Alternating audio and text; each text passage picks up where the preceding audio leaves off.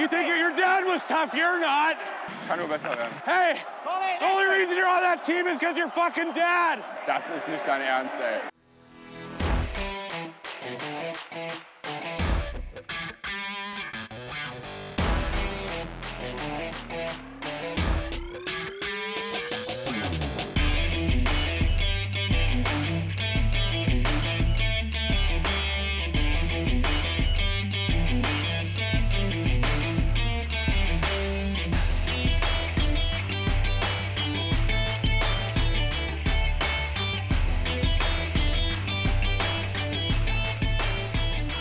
Zusammen, hier ist wieder Trash Talk, äh, der DEG-Podcast mit einer weiteren Interviewfolge. Ich bin der Daniel und freue mich, euch im Folgenden einen unserer Center, unserer jungen Center vorstellen zu dürfen. Doch bevor wir starten, heute bereits früh in der Folge Werbung in eigener Sache. Wir freuen uns, wenn ihr uns folgt auf Instagram, Twitter, Facebook sowie auf den bekannten Podcatchern wie Apple Podcasts, Spotify und Soundcloud. Schickt den Folgenlink auch an die vielen DEG- und Eishockey-Fans, die uns vielleicht über Social Media nicht wahrnehmen können. Ein Dank geht außerdem heute noch raus an die DEG und hier speziell an Frieder Feldmann, der mir netterweise wieder eine Räumlichkeit für die Aufnahme bereitgestellt hat. Nun aber zu unserem heutigen Gast. Er wurde am 4. Februar 2002 in Berlin geboren, ist also 21 Jahre alt und 1,83 groß bei einem Gewicht von 85 Kilogramm, laut Elite Prospect. er spielt vornehmlich auf der Center-Position und ist Linksschütze. Er geht bald in seine zweite Saison bei der DEG. Herzlich willkommen, Alexander Blank. Hallo alle zusammen. Grüß dich. Erstmal vielen Dank für deine Zeit heute. Kein Problem. Und äh, ja, erste Frage natürlich ganz entspannt. Wie geht es dir und wo kommst du gerade her? Ähm, ja, wir hatten heute Morgen Training. Geht mir eigentlich ganz gut. Es ist jetzt gutes Wetter mal in Deutschland, mal so, mal so, aber eigentlich kommt frisch aus dem Urlaub, da geht es eigentlich immer ganz gut. Sehr schön. Das heißt, du warst gerade erst unterwegs. Wo warst du? Äh, ich war eine Woche in Griechenland mit meinen Freunden. Sehr schön. Und gute Zeit gehabt und wieder mit neuem Schwung jetzt in das Training. Ja, sehr wichtig. Glaube ich. Ein paar Hardfacts hatte ich ja gerade schon über dich erwähnt. Ähm, interessant wäre natürlich von dir einfach mal zu hören, wie bist du zum Eishockey gekommen und natürlich deine Station bis heute hier zur Theoder Straße. Ja, wie vielen bekannt ist, dass mein Papa auch jahrelang in der DL gespielt hat und ähm, durch ihn bin ich zum Eishockey gekommen, habe damals aber Fußball und Eishockey parallel gespielt in Krefeld. Und dann mit zehn Jahren wurde beide etwas wurde beide Sportarten etwas ernster. Ich war relativ gut im Fußball und auch im Eishockey. Und da wurde gesagt, ja, jetzt musst du dich mal entscheiden, wo du jetzt mehr Training reinsteckst. Und ähm, habe mich dann im Endeffekt für Eishockey entschieden. Und ja, dann habe ich bis ich 14 war in Krefeld gespielt, bin dann nach Salzburg schon mit 14 gewechselt, 800 Kilometer weg von zu Hause, ein Internat. War jetzt nicht die einfachste Zeit für zwei Jahre, weil mit 14 ist man schon, kriegt man auch oft Heimweh und alles. Und äh, ich hatte auch jetzt keine leichte Zeit, die zwei Jahre in Salzburg bin dann, weil ich halt so eine schwere Zeit hatte, wieder zurück zu meinem Papa nach Iserlohn gegangen, der gesagt hat, ich bin jetzt meine Karriere, werde jetzt Trainer, komm zu mir, ich baue dich wieder auf. Und ähm, ja, die zwei Jahre in Iserlohn waren super. Ähm, ich habe da super viele Freunde auch kennengelernt, mit denen ich immer noch Kontakt habe. Und dann von Iserlohn wieder nach Krefeld zurück und ähm, habe dann zwei Jahre da gespielt und dann bin ich am Ende hier gelandet. Schwere Zeit in Salzburg. Ich meine, ich will nicht in der Wunde bohren, aber was, was war schwer an der Zeit? Ja, es ist erstens nicht einfach mit 14 so weit weg von zu Hause. Die meisten, die da spielen, kommen dann aus Bayern und äh, haben die Familie nah bei sich. Für die Leute, die aus NRW kommen, ist es dann ein bisschen weiter weg. Und ähm, du kannst jetzt auch nicht, wenn du im Sommer da bist, die meisten fahren übers Wochenende nach Hause. Wenn du aus NRW kommst, kannst jetzt nicht jedes Wochenende kurz nach Hause fahren. Und äh, die Flüge nach Hause waren jetzt auch nicht mal unbedingt billig. Mhm. Und ja, wie gesagt, Heimweh ist ein ganz großes Thema. Die Schule war da super schwer für mich, weil das bayerische Schulsystem ist und ich da auf dem Gymnasium war. Und ähm, ja, eishockey-technisch lief es im ersten Jahr auch nicht super. Im zweiten Jahr wurde es dann besser, aber ähm, im ersten Jahr lief es nicht so gut für mich. Und ähm, ich hatte auch das Problem, dass alle immer größer geworden sind und ich in dem Moment halt noch nicht äh, gewachsen bin. Und dann, ich bin mit 1,56 hingekommen, mit 1,64 von da weggefahren okay. mit 16 Jahren. Und ähm, ja, wie gesagt, dadurch hat hatte mehrere Punkte und das hat es einfach nicht einfach gemacht. Okay. Ja, du erwähntest ja eben auch natürlich deinen Vater. Das war schon logisch, dass da wahrscheinlich ein enger Draht ist, dass du zum Eishockey gekommen bist. Ähm, also er hatte sehr starken Einfluss wahrscheinlich auch auf deine Eishockeylaufbahn. War er auch am Ende entscheidend dafür, dass du dich gegen Fußball und für Eishockey entschieden hast? Äh, er hat gesagt, ich soll mich nicht an ihm richten, aber ich denke schon natürlich, dass es ähm, schon dazu beigetragen hat, dass ich mich für Eishockey entschieden habe, dadurch, dass er Eishockey gespielt hat und nicht immer bei seinen Spielen war. Und natürlich sieht man auch seinen Vater mal als Vorbild und dann will man auch natürlich das machen, was er macht. Und deswegen habe ich, denke ich, schon eher nach ihm entschieden, ja. ja. Bekommst du denn von ihm noch regelmäßiges Feedback? Also schaut, schaut er auch deine Spiele auch im Real Life dann im Zweifel an und gibt dir Rückmeldungen, mach doch das ein bisschen anders? Oder? Ja, jetzt ähm, das erste halbe Jahr ja, danach war er selber beschäftigt, weil er in Krefeld Trainer geworden ist und ähm, ja, normalerweise, wenn der Spieler guckt, dann gibt er mir schon Tipps. Manchmal, wenn er Zeit hat, dann schaut er sich dann noch sein, meine Videos an, meine Wechsel und sagt dann, du, das hättest du vielleicht mal besser machen müssen oder das, aber im Endeffekt lässt er mich auch in, in, Ruhe und sagt, du bist erwachsen genug, du triffst deine eigenen Entscheidungen mittlerweile und mach dein Ding. Entsteht bei dir also kein Zwiespalt, wenn der Trainer bei der DEG dir sagt, du sollst links rumlaufen, dein Papa sagt rechts rum. Nee, Entscheidest du dich dann für das links rum, ja? Ja, also im, Endeffekt, im, Endeffekt, muss ich hier das machen, was der Trainer mir sagt und deswegen muss ich dann das machen, was hier bei der DEG gesagt wird. Alles klar. Äh, der Wechsel zur DEG kam ja tendenziell dadurch auch zustande, dass die Pinguine abgestiegen sind gehe ich jetzt mal von aus, dass du sonst wahrscheinlich eher da verlängert hättest. Oder ja, ich hatte noch einen Jahrvertrag. Oder hat sogar noch einen Jahrvertrag, ja. genau. Ähm, wie ist das so, wenn man so langsam in so einer Saison realisiert, der Abstieg scheint unvermeidbar, wie geht es jetzt für mich weiter? Wie war das für dich? Ja, ähm, klar denkt man darüber nach. In meinem Fall, ich bin ein junger Spieler, ich habe mir da jetzt nicht so große Gedanken gemacht, weil als junger Spieler ist man trotzdem mal, hat man noch viele Optionen offen meistens. Wenn ich jetzt 36 gewesen wäre, hätte ich mir gedacht, hm, scheiße. Aber ähm, ja, klar, man realisiert das langsam und denkt sich, ja, was ist jetzt mein nächster Schritt, aber ähm, bis zum letzten Spiel habe ich eigentlich nicht viel darüber nachgedacht, wo es jetzt für mich hingeht, weil ähm, ich finde es immer wichtig, eine Saison zu Ende zu spielen, bevor man überhaupt so viel darüber nachdenkt. Und ähm, ja, in dem Moment habe ich einfach eigentlich nicht viel darüber nachgedacht und mir auch danach, nach der Saison, noch meine Zeit genommen, um zu entscheiden, wo mein Weg weitergeht. Lag es dann auch an dieser Heimat oder was sagst du, die Nähe zur Familie, dann, dass du hier im Rheinland geblieben bist?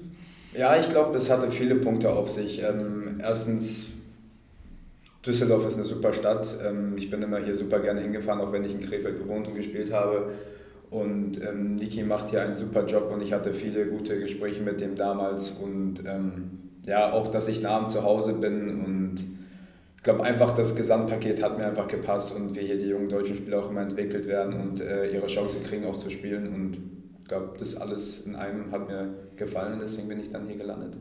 Damit komplettierst du ja in der Familie Blank das Rheinland. Ne? Dein Papa war in Iserlohn, Köln und Krefeld. Ja. Düsseldorf war die einzige Station, die er hier nicht hatte. Ja. Du machst es vollständig. Ja.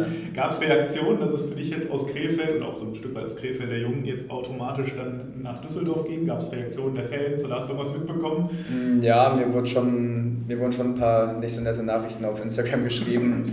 ähm, aber viele konnten es auch verstehen und ähm, wie gesagt, also klar ist jetzt nicht ein Wechsel, den man alltäglich machen würde, glaube ich, aber ähm, ich bin dann nach meinem Bauchgefühl gegangen und nach dem, äh, wo ich dachte, dass ich ähm, mein bestes Eishockey spielen kann und äh, das war einfach nur, ich bin so gegangen, wie ich denke, dass meine Karriere verlaufen sollte und das war jetzt nichts gegen äh, Krefeld-Fans oder gegen die Stadt Krefeld. Ich äh, liebe Krefeld immer noch, ich, ich lebe da seit 17 Jahren und ähm, ja, haben mir ein paar übel genommen, aber die meisten verstehen es auch ist ja auch am Ende für dich ein Job ne? und du übst es aus und musst für dich den besten Karriereweg finden. Und von daher, ja, die Rivalität ist ja zum Glück auch im Eishockey noch, ich sag mal, im Verhältnis zum Fußball relativ entspannt, muss ja. man ja sagen. Ne?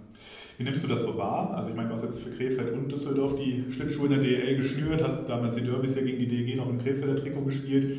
Wie ist das für dich, wenn Krefeld gegen DEG gespielt hat? War das auch was Besonderes? Ja klar, ähm, vor allem für Krefeld ist es ja wie eigentlich in Düsseldorf gegen Köln, ist für Krefeld Krefeld gegen Düsseldorf und ähm, ja, war immer ein hitziges Spiel war auch immer ein super Gefühl und das war auch dann, dass bei uns mal in Krefeld auch dann die Halle mal wieder voll war und ich weiß noch, da haben wir dann damals gegen die DG 6-1 gewonnen und, oder 6-3 war das, oh, glaube ich. 6, 6, oder 6-3 war das, glaube ich und ähm, ja, damals hat es super viel Spaß gemacht und ich würde jetzt lügen, wenn ich sagen würde, dass das erste Mal, wo ich das DG-Trikot nicht erstmal vielleicht ein komisches Gefühl war, weil man halt aus Krefeld kommt, aber fühle mich super wohl hier und bin froh, hier zu sein seit einem Jahr. Das hören wir doch gerne.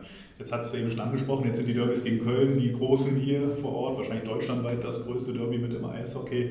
Äh, wie war das für dich jetzt da reinzufinden als Krefelder in dieses Derby und wie waren die ersten Derbys letztes Jahr für dich? Ähm, also ich fand die Derbys gegen Köln super cool und ich finde, da ist die Einstellung vorm Spiel auch gefühlt schon wie beim Playoff-Spiel und ich fand die Spiele auch gegen Köln gefühlt härter auch als wie in den Playoffs und ähm, nee, es macht einfach super viel Spaß. In beiden Stadien sind dann volle Hallen und man spürt die Rivalität und ich glaube auch, dass, die, dass wir Spieler das auch gut aufs Eis bringen, die Rivalität auch dann, dass es für die Fans auch Spaß macht, das Spiel zu gucken.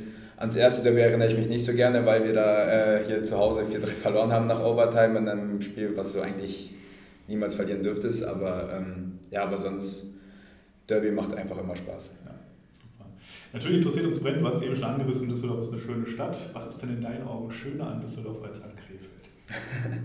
ähm, ich, mir gefällt persönlich in Düsseldorf ähm, die Altstadt, also am Rhein da spazieren zu gehen und ähm, am Samstagabend in der Altstadt sieht es vielleicht nicht mehr so schön aus, aber ähm, so am Rhein da spazieren zu gehen, man, kann hier, man hat hier immer was zu tun. Ähm, du kannst da einen Kaffee trinken gehen, du kannst da mal, weiß nicht, Minigolf spielen gehen und es ist einfach so vielfältig hier und du hast einfach immer was zu tun, wenn du in dem Moment was machen möchtest und das mag ich aber so sehr in Düsseldorf. Super. Wo hältst du dich am liebsten Stadt auf? Du hast ja schon gesagt, Rhein ist so die Ecke. Gibt es noch andere Ecken, wo du gerne unterwegs bist? Oder ich gehe oft bei mir außerhalb der Wohnung mal spazieren, aber das ist jetzt am Zoopark, also das ist jetzt auch eine schöne Ecke, aber eher lieber am Rhein und ähm, ja. Womit verbringst du grundsätzlich gerne deine Zeit, wenn du jetzt nicht gerade auf dem Eis stehst, mit Eishockey beschäftigt bist oder am Rhein spazieren gehst? Ähm, ich mag sehr gerne was mit meinen Freunden zu machen und ähm, verbringe sehr gerne viel Zeit mit denen oder auch mit der Familie. Und das ist eigentlich immer hauptsächlich, was ich mache. Ich versuche immer was mit Freunden zu machen, weil in der Saison, auch oft im Sommer, aber in der Saison ist man meistens doch ein bisschen müde. Vielleicht kommst du erst um 6 Uhr morgens von der Auswärtsfahrt und hast dann am Montag vielleicht keine Lust, irgendwas zu machen. Und jeder hat auch noch sein eigenes Leben, jeder geht arbeiten und ähm, man findet nicht mal die Zeit dafür. Und es ist immer schön, wenn im Sommer immer alle Zeit haben, um Sachen zu erledigen und äh, dass wir viel machen können. Aber sonst gehe ich auch noch ab und zu gerne mal angeln. Ich finde, das ist, ähm, man ist in der Natur und kann man auch mal seinen Kopf abschalten und nicht an Eishockey denken und das mag ich auch ganz gerne. Was war dein bisher größter Fun? Äh, ich glaube ein 80 cm Hecht. Also jetzt auch nichts Wildes, aber mir macht es einfach Spaß. Kannst du dich auch mit ein, einigen Teamkameraden zusammentun. Ne? Ich glaube, Brad O'Donnell geht auch gerne an. Ja, also, die sind auch ja. alle Spezialisten auf ja. dem Gebiet. Ne? Ja, habe ich auch schon gesehen im Sommer auf Instagram. genau. Ähm, ja, du sagtest einst im DG-Magazin letzte Saison im Interview, dass du vor jedem Spiel mit Cedric Schiemens Essen gegangen bist. Nun hatte ich, äh, hatte nicht dich, äh, Cedric Schiemens hat die DG verlassen, dich nicht. ich weiß nicht, in welcher Beziehung. Aber, ich mich auch. ja. äh, wie selber dir die fehlen? Ähm, ja, Sally war ein äh, super Kerl in der Kabine und äh, man hatte immer super viel Spaß mit dem und der wird schon sehr in der Kabine fehlen, aber der spielt jetzt auch nur in Iserlohn und so weit ist es jetzt auch nicht und ich bin auch ab und zu in Iserlohn Freunde besuchen, deswegen. Und wir werden ja auch gegen ihn spielen. Also ganz aus unserem Leben ist er nicht raus, aber ähm, beim Essen wird er mir fehlen. Vielleicht muss ich ja dieses Jahr dann alleine essen gehen. Okay. Noch keinen Austausch. Noch, noch keinen Austausch gefunden für Cedric, okay. Ja, da ich selber im DG E-Sports Team im Tor aktiv bin, habe ich natürlich auch Cedric Schiemens äh, schon kennengelernt auf der Eisfläche, auf der virtuellen bei den Real Rookies. Der spielt da ja auch. Wie sieht es bei dir aus? Zockst du auch auf der Konsole manchmal oder sowas? Mal mehr, mal weniger. Manchmal habe ich Phasen, wo ich. Ähm, jeden Abend zocke, aber ich habe auch in der Saison mal Phasen, wo ich mal sechs Monate gar nicht die Playstation angefasst habe. Und äh, bei mir kam die Situation, dass ich jetzt eine Playstation 5 kaufen konnte, dann habe ich es auch gemacht und dadurch habe ich dann wieder angefangen, ein bisschen mehr zu zocken. Aber jetzt mittlerweile habe ich es auch wieder vernachlässigt. Was heißt vernachlässigt? Ich nutze meine Zeit lieber dann anders, anstatt die ganze Zeit an der Konsole zu sitzen, aber ab und zu zocke ich trotzdem. Ja. ja, cool. Ich muss die Frage stellen für die jungen weiblichen äh, Zuhörerin. Ist deine Partnerin an deiner Seite? Äh, nee, ich bin alleine. Also Mädels, ihr habt gehört, da ist alles möglich. Äh, wie sieht es denn zu Hause aus in der Küche? Ähm, kochst du selber oder gehst du lieber essen? Wie ist es ähm, so? Letztes Jahr bin ich tatsächlich, habe ich äh, kaum gekocht und bin äh, sehr oft essen gegangen und alles, aber ähm, versuche jetzt seit dem Sommer versuche ich mehr zu kochen und für mich selber zu sorgen und ähm, kommt auch natürlich dann günstiger bei rum, wenn man zu Hause selber kocht, anstatt immer was essen zu gehen. Und ähm, ja, also ich versuche jetzt meine Zauberkünste in der Küche an der Herdplatte und ähm, bis jetzt läuft es ganz gut. Alles klar, ja. Da ist es doch wunderbar. Ja, Kochen ist ja für Männer oftmals ein spezielles Thema. Ja. Kommen wir zurück zum Sportlichen. Äh, wie schätzt du deine erste Saison bei der DEG ein, bezogen jetzt auf dich persönlich? Ähm, ich persönlich habe gehofft, dass ich ein bisschen besser spiele. Ich denke nicht, dass ich eine schlechte Saison gespielt habe, aber ich weiß, dass ich äh, mehr kann.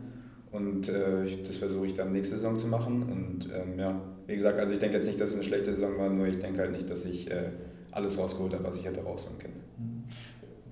Perfekte Überleitung, weil tatsächlich, das waren auch hier meine Worte in meinem Vorbereitungsskript, wo ich mich als nächstes den Punkt hatte, für mein Empfinden her hast du unter deinen Möglichkeiten gespielt. Ja. Äh, hättest du sonst natürlich gerne korrigieren können. Ähm, aber hattest du dir denn so persönliche Ziele gesetzt und teilweise erreicht oder welche hast du auch nicht erreicht, was du selber dir so vorgenommen hattest? Ähm, ja, ja, ich habe mir sehr große Ziele vorgenommen, aber ähm, ja, Also natürlich will man als Stürmer Tore schießen und äh, Vorlagen geben und alles. Und ich finde, dass ich äh, letztes Jahr ein bisschen das vernachlässigt habe, dass ich ein bisschen sehr viel nur defensiv gedacht habe und mehr defensiv versucht habe zu spielen, weil mein defensives Spiel auch davor immer nicht so gut war und immer mir gesagt wurde, du musst defensiv besser werden, habe ich mich zu sehr darauf fokussiert und ähm, vielleicht auch die Offensive ein bisschen vernachlässigt. Mein Ziel war es eigentlich, 10 Tore zu schießen und ähm, äh, mindestens 15 Vorlagen zu machen, also über 25 Punkte zu machen, habe ich nicht geschafft, aber ähm, kann ich ja nächstes Jahr alles nachholen.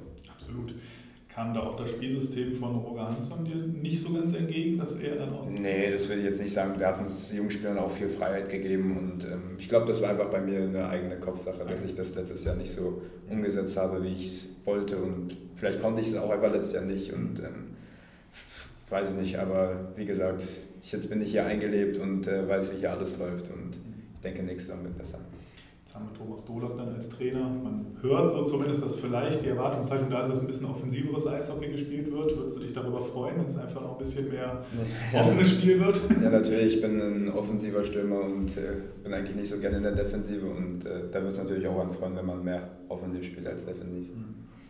Was waren so trotz allem deine persönlichen Saison-Highlights? Also ich denke da beispielsweise an ein Tor in den Pre-Playoffs gegen Frankfurt, der so ein bisschen der Dosenöffner war dann für den, fürs Weiterkommen. Oder was waren so deine persönlichen? Ähm, ja, also angefangen hat es eigentlich, glaube ich, bei der WM, bei der U20-WM, mein Hattrick gegen äh, Österreich. Ähm, das war schon ganz cool. Ähm, dann fand ich auch meinen äh, Derby-Sieger, äh, meinen Derby-Game-Winner in Köln.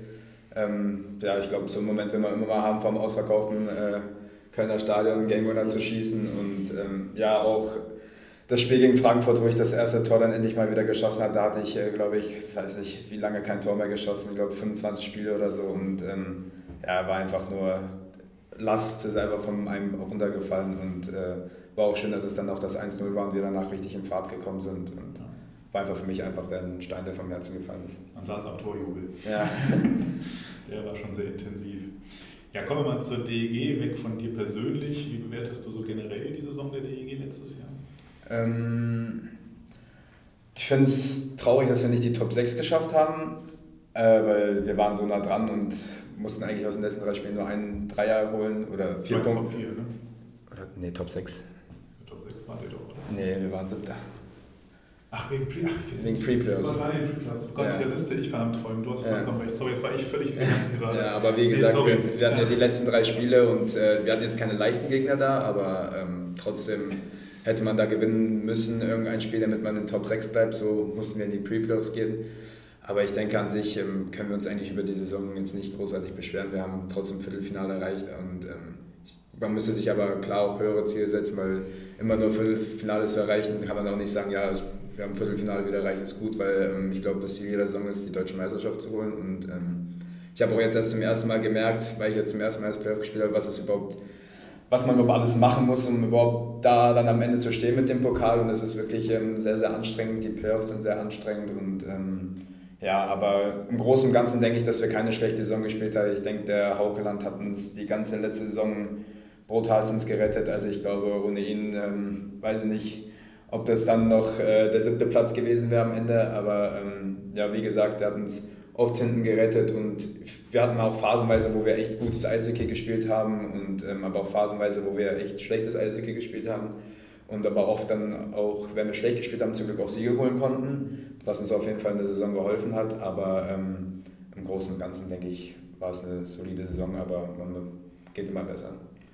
Bei euch in der Mannschaft das an? War so, glaube ich, Dezember, Januar die Ecke, ähm, wo es mal zwischendurch so ein bisschen hakelig war, wo dann auch der Trainer schnell in der Diskussion stand. Äh, war sehr viel Unruhe auch im Umfeld, man merkte das. Äh, kam das zu euch zur Mannschaft vor? Nee, natürlich kriegt man mit, äh, wenn die Fans unruhig werden und wenn man vier, fünf Spiele hintereinander verliert, aber da, wir dürfen es dadurch nicht in Unruhe bringen, weil ähm, wir stehen auf dem Eis, wir sind die Einzigen, die es ändern können. Das kann keiner von der Tribüne ändern, das kann nicht der Trainer hinter der Bank ändern. Der kann vielleicht das System ändern, aber im Endeffekt stehen wir auf dem Eis und spielen das Spiel und ähm, das lag dann nur an uns. Wir haben gesagt, hey Jungs, das liegt an uns jetzt. Und ähm, ja, aber nach dieser Niederlagenserie haben wir uns gerafft und ähm, haben dann noch eine super Siegesserie eingelegt. Und ich denke, zu dem Zeitpunkt haben wir auch das beste Eishockey der ganzen Saison gespielt. Also da haben wir echt äh, super gut gespielt und es hat auch super viel Spaß gemacht an dem Zeitpunkt.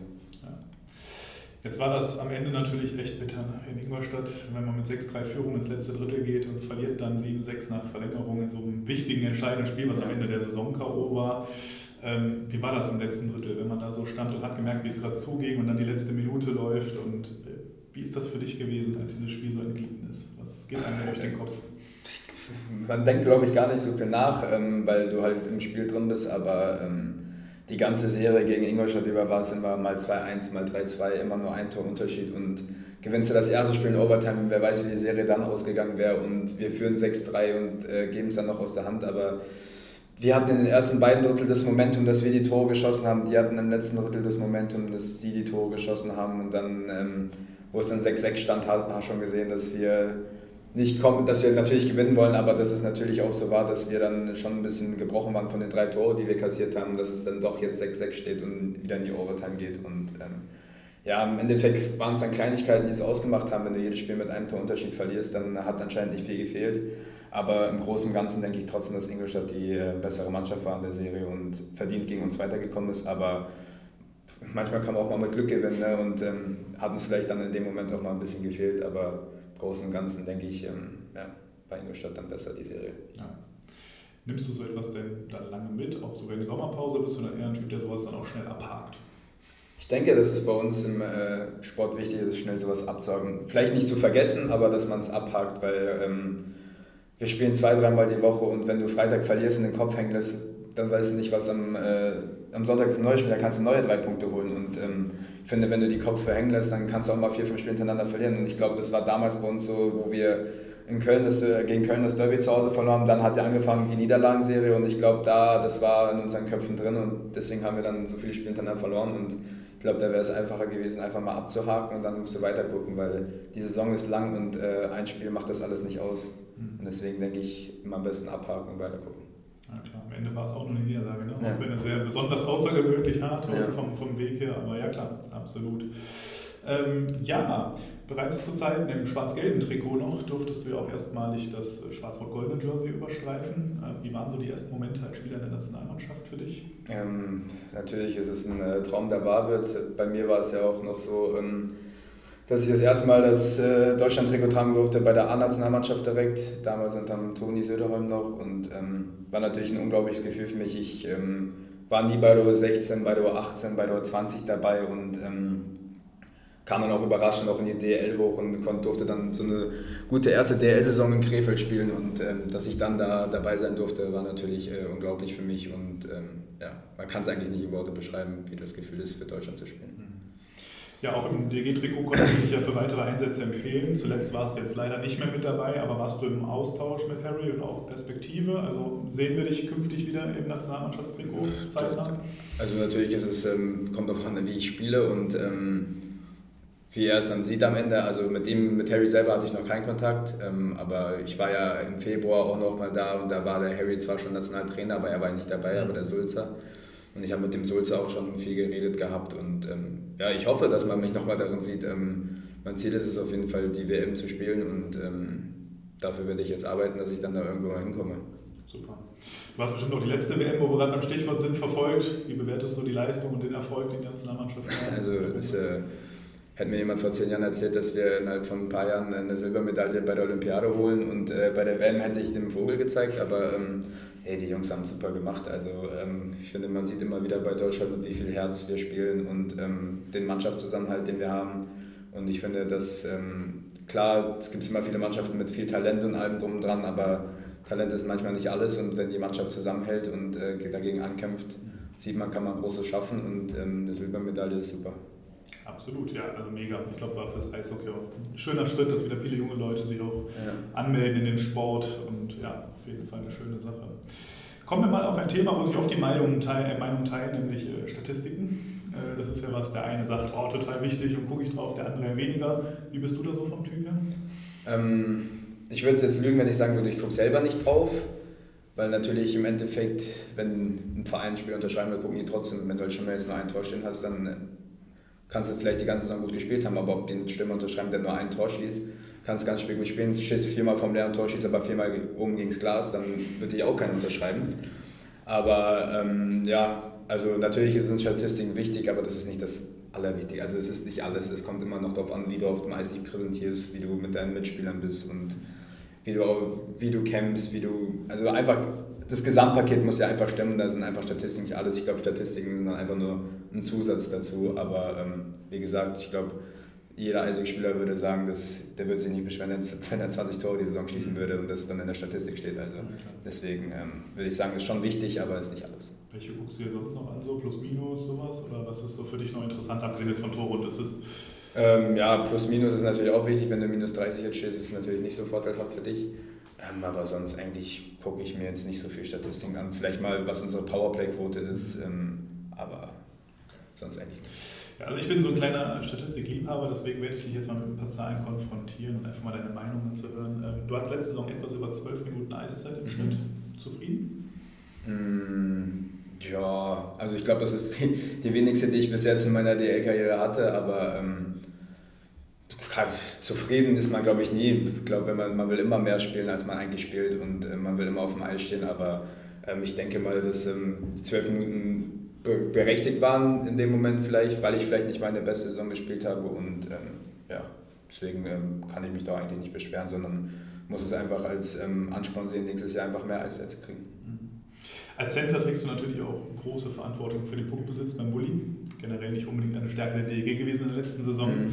Und wenn ich es auch so sagen darf, bei dir natürlich auch noch mit Luft nach oben versehen. Ich habe mal geschaut, 38,77 Prozent über die gesamte Saison inklusive Playoff. Ähm, da muss die Mannschaft natürlich oft erstmal der Scheibe hinterherlaufen. Jetzt ist die Frage, wie bewertest du dieses Thema? Bullies? Ähm, ja, also ich glaube, von oben ist es immer einfach zu betrachten. Bulli, ja, ich habe auch mal die ganze Saison gesehen, Fans schreiben, ja, unsere Center, die müssen mal mehr Bullies gewinnen und alles drum dran. Und ähm, ist ja nicht so, dass ich meinen Schläger hochhebe und sage, ja, komm, nimmst mal die Scheibe. Ähm, aber ja, ich bin ein junger Center und ähm, wenn da einer reinkommt, der mit brutal viel Kraft da das Ding dann da reinhaut, dann ist natürlich die meisten sind äh, erfahrene Center und die wissen ganz genau, wie das Bulli zu spielen haben. Und ähm, wenn Daniel Pieter schon seit 20 Jahren in der Liga ist und dann gegen mich am Bulli antritt, da weiß er ganz genau, was er machen muss, um mir die Scheibe da abzukrallen. Aber das muss ich noch viel dazu lernen, keine Frage. Ähm, ich weiß auch, dass meine Bulli-Quoten die ersten zwei Saisons davor auch besser waren. Und ähm, ich weiß, dass es letztes Jahr bei mir bei den Bullies nicht so gut war und ähm, muss ich natürlich verbessern, ist keine Frage. Besonders erstaunlich fand ich, dass du in den offensiven und defensiven Bullies 33,6 und 32,8 und in der neutralen Zone 43,4.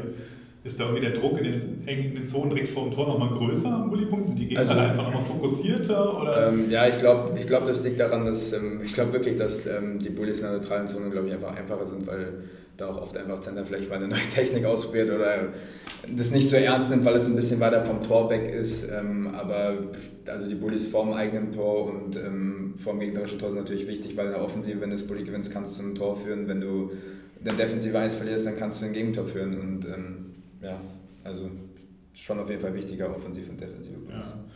Und erstaunlich, du bist links nochmal deutlich besser als rechts. 42 zu 33. Also suchst du dir, wenn du da aus und hast, auch die linke Seite aus? Ja, ich glaube auch, das würde jeder linker Center machen, weil das ist einfach, wenn du auf der rechten Seite bist, wir halten ja unser Schläger so und dann ist der Schiedsrichter im Weg auf der mhm. rechten Seite. Du kannst dann nicht voll ausschwenken und nicht mit voller Kraft reingehen, weil der Schiedsrichter halt im Weg ist. Und wenn du dann gegen anderen Linken auf der anderen Seite stehst, der kann mit voller Kraft reingehen, dann ist es natürlich immer schwieriger. Deswegen würde ich, glaube ich, sogar sagen, dass jeder linke der, der links spielt, immer links nehmen würde, weil der dann seine Freiheit auf der Seite hat.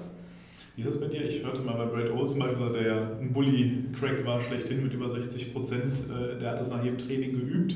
Wie ist das bei dir? Übst du das auch speziell nach den Trainings oder so? Ich, ich, nee, also jetzt nicht nach jedem Training, aber wir trainieren das auch und wir stellen uns dann auch, wo wir dann auch immer gemerkt haben, oh, unsere Bullies hapern da ein bisschen, dann haben wir auch natürlich uns mit allen Zentren hingestellt, angefangen gegeneinander Bullies zu mhm. trainieren und ähm, versuche jegliche Techniken auszuprobieren und alles drum dran. Und natürlich muss, ist es auch eine Sache, die man trainieren muss und das kommt ja nicht von alleine. Und ähm, Brad Olsen hat mir auch damals, als ich mit dem in Krefeld gespielt habe, viele Techniken beigebracht, die ich dann auch in Krefeld äh, immer gut umsetzen konnte. Wieso ich das dieses Jahr nicht gut umsetzen konnte, weiß ich nicht, aber ähm, eigentlich hat es dann in Krefeld immer super funktioniert, nachdem der Brad mir das erklärt hat. Und ich weiß auch noch, äh, Krefeld gegen Düsseldorf Derby habe ich drei Bullies hintereinander gegen den gewonnen, hat er mir gesagt, ich bringe dir nie wieder was bei.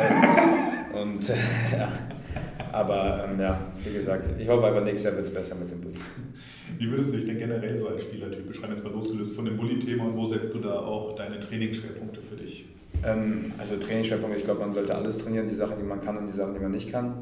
Ähm, aber ähm, wo ich mich auf jeden Fall verbessern könnte, ist ähm, Schnelligkeit. Ich glaube jetzt nicht, dass ich der langsamste Spieler bin, aber ähm, wenn ich Tempo aufnehme, denke ich da sogar, dass ich gar nicht mal so langsam bin. Aber ich glaube, die ersten drei, vier Schritte, wenn man vielleicht bremst und dann stoppen, Start und dann schnell explosiv rauskommen müsste, da könnte ich mich verbessern.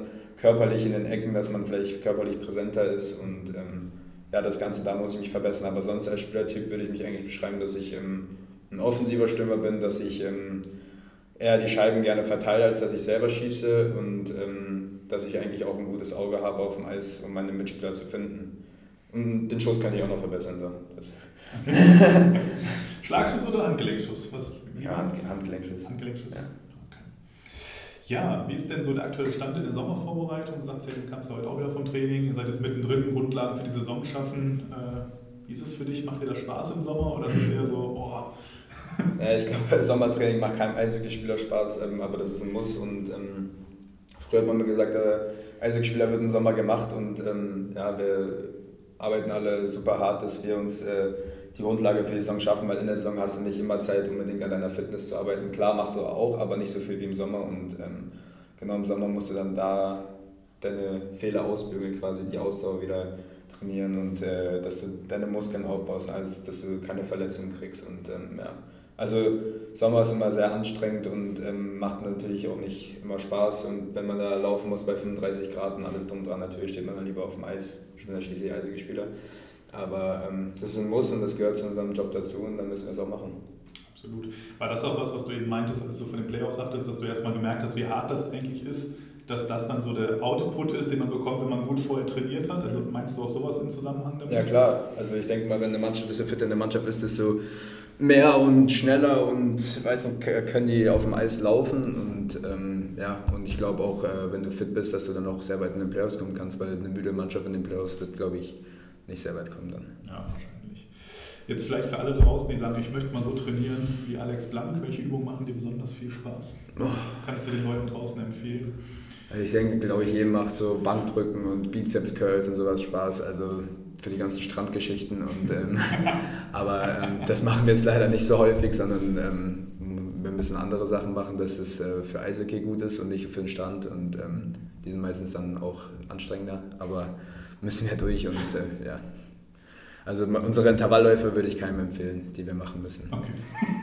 ja, also dann keine Intervallläufe, liebe Zuhörer. Ähm, ja, letzte Woche wurde ja der Spielplan veröffentlicht. Ähm, ihr dürft die neue Saison in München mit amtierenden Meister starten. Danach folgt das Heimspiel gegen die Eisbären Berlin. Nach einer katastrophalen Saison bestimmt auch Wiedergutmachung aus. Haben den Kader auch extrem nochmal aufgepimpt. Ähm, wie schätzt du den Saisonauftakt ein? Ähm, kann, also die ersten zwei Spiele kann man, die ersten zehn Spiele kann man eigentlich nie so richtig einschätzen, weil jeder kommt mit einer neuen Mannschaft. Die meisten haben schon wieder zehn, zwölf neue Einkäufe gemacht. Ich glaube, was bei uns ganz gut ist, dass unser Grundbaustein vom Team eigentlich fast gleich geblieben ist und dass wir nur ein paar Verluste hatten mit Fischi und Tobi und ähm, manche anderen, aber im Großen und Ganzen ähm, denke ich, dass wir gut aufgestellt sind und auch gegen Berlin und München auf jeden Fall mitspielen können. Und natürlich ist es auch, glaube ich, ähm, die Top-Teams, die müssen sich auch alle neu eingewöhnen. Die haben auch immer viele Leute, die weggehen, viele Leute, die neu dazukommen, die sich ins System reinpassen können und alles. Ähm, aber im Großen und Ganzen denke ich, dass wir da zwei gute Spiele machen werden und natürlich ist es am besten, wenn man da schon irgendwo die ersten drei Punkte bei einem Top-Team rausziehen kann. Ja, ich glaube, letztes Jahr habt ihr beide Spiele in München gewonnen. Von daher, man sieht ja, es funktioniert, auch wenn es außergewöhnlich war für DEG-Verhältnisse, ja. dass man da beide Spiele gewinnt. Das war schon sackstark. Äh, wäre auch meine nächste Frage gewesen, wie viele Punkte können wir voraussichtlich rechnen laut deiner? Du hast gerade schon drei so erwähnt, das wäre ganz schön aus dem ersten Wochenende. Also ich denke, es wird schwer, aber ein Spiel werden wir, glaube ich, auf jeden Fall von den zwei gewinnen und es wäre gut, wenn man beide natürlich gewinnt. Also das wäre gut, aber ähm, so vier Punkte, glaube ich, werden wir schon mitnehmen aus dem ersten Das nehmen wir hin. Super. Ja, wie würdest du denn das Teamziel für die kommende Saison selber persönlich so definieren aus deiner Sicht heraus? Wir hatten eben schon drüber gesprochen, man geht immer ein bisschen besser als Platz 7 letztes Jahr. Was wäre so dein Ansporn? Deutscher Meister. Deutscher Meister, ja. Das hat Moritz Wirt auch schon gesagt. Also ich, denke, also ich denke, wenn du nicht mit dem Gedanken reingehst, in die Saison Deutscher Meister zu werden, dann bringt es ja auch eigentlich nichts, weil das ist das Ziel der DL, dass man Deutscher Meister wird und ähm, jeder will Deutscher Meister werden und ähm, ich glaube, das ist auch ein unglaubliches Gefühl, Deutscher Meister zu werden und denke, in so einer Stadt wie Düsseldorf deutscher Meister zu werden, wäre wär nicht verkehrt. Und ähm, ich glaube, das ist auch unser Ziel. Cool.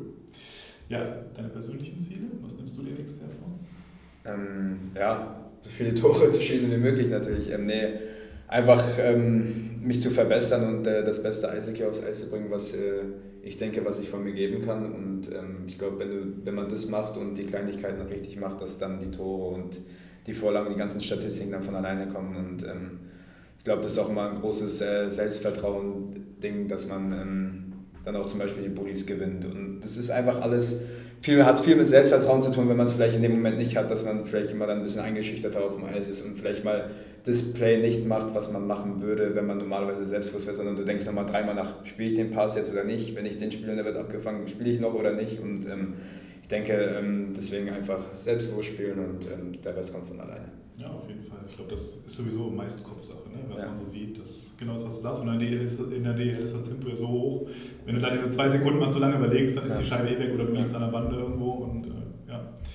Ähm, du sagtest eben im Team ein paar Abgänge, ein paar Neuzugänge. Verfolgt man das so als Mitspieler, wer so kommt und freut sich auf den einen oder anderen? Ich meine, so Phil Veroni zum Beispiel mit der Erfahrung auch aus der NHL und so, ist das was, wo du sagst, cool, kann ich mir vielleicht auch noch was abschauen oder ist das eigentlich so relativ egal? Ja, ich denke mal immer, dass man traurig über die Abgänge ist, wenn man vor allem mit jemandem gut war, aber dass man auch natürlich äh, sich über die Neuzugänge freut. Ich glaube, beim Mannschaftssport ist es immer ganz cool, dass man immer neue Leute kennengelernt und neue Persönlichkeiten und ähm, natürlich sind man immer wieder traurig, wenn gute Freunde oder Leute, mit denen man sich gut verstanden hat, geht. Aber ähm, so ist das Business und ist normal. Aber natürlich verfolgt man, wer nächstes Jahr jetzt, du willst ja nicht in die Kabine kommen, nicht wissen, wer da jetzt sitzt, sondern äh, natürlich verfolgt man, wer, wen man einen verpflichtet und äh, wer, mit wem man nächstes Jahr in der Mannschaft spielt. Aber ich denke, für nächstes Jahr sind wir bis jetzt super aufgestellt und ähm, viele Gesichter, die ich auch schon kenne, mit äh, Sinan, der mit meinem Papa gespielt hat, mit Mebus, der mit meinem Papa gespielt hat, die ich kenne, seitdem ich klein bin. Und, ähm, ja, oder auch wie ein Phil Verone, der kommt mit super viel Erfahrung und ähm, ja, vielleicht kann der mir ja mal beibringen, wie man Bulli spielt.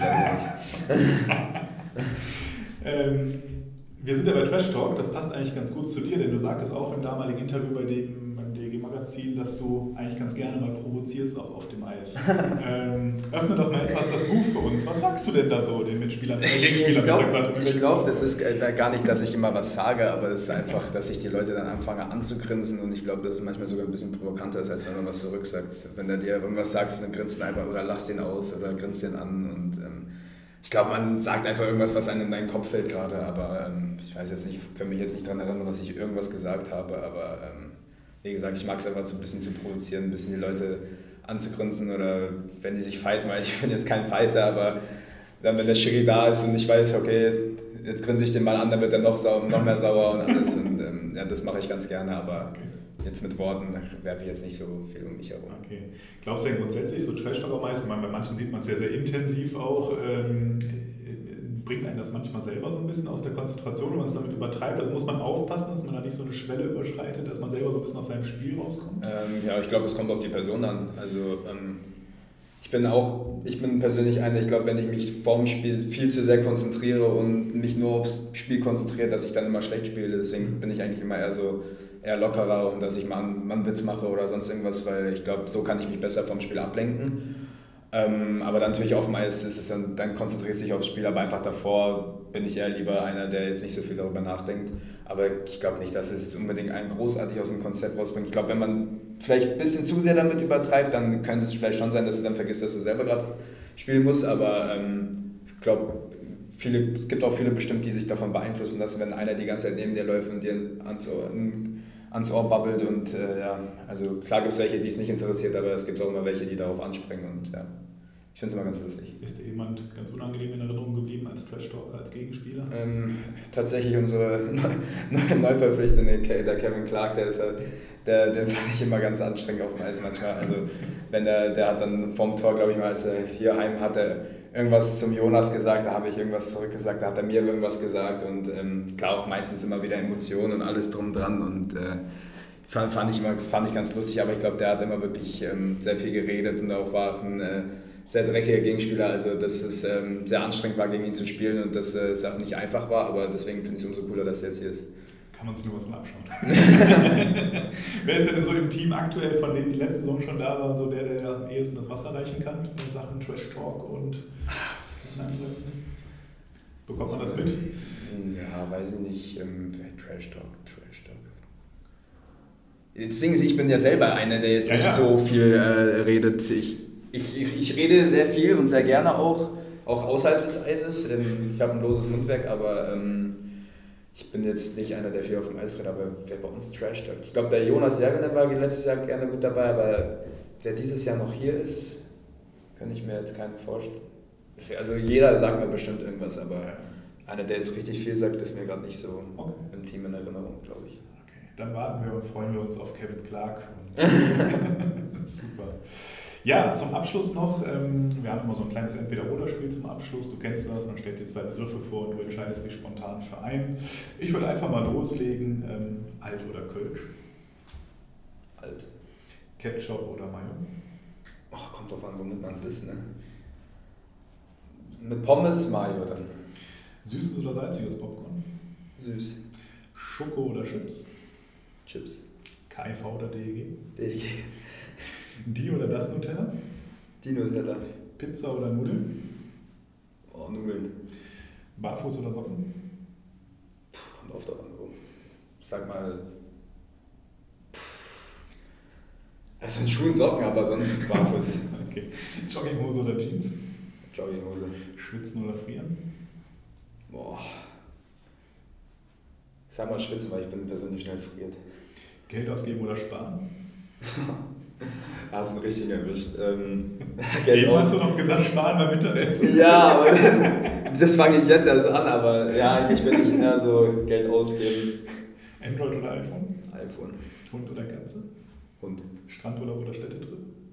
Boah, beides cool. Ja, Strand. Bösewicht oder Superheld? Superheld. Kino oder Netflix? Was war das erste? Kino oder Netflix? Ach, Netflix. Intelligenz oder Humor? Ich würde dann bei mir, glaube ich, Humor eher sagen. Diskutieren oder schweigen? Äh, ich diskutiere gerne doch. Und Nachteule oder Frühaufsteher? Ich bin eine kleine Nachteule, ja. Super, ja, danke dir, Alex.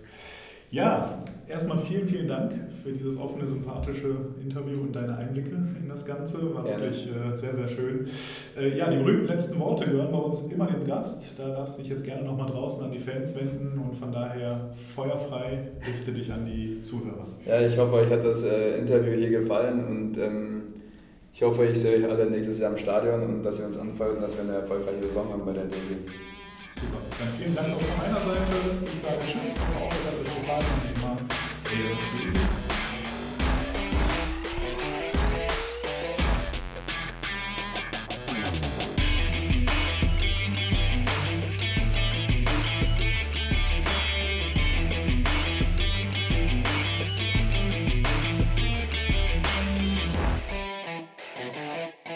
It's a fucking complex scandal.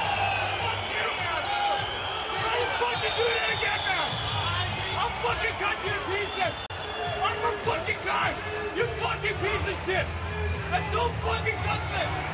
Oh, this is fucking normal.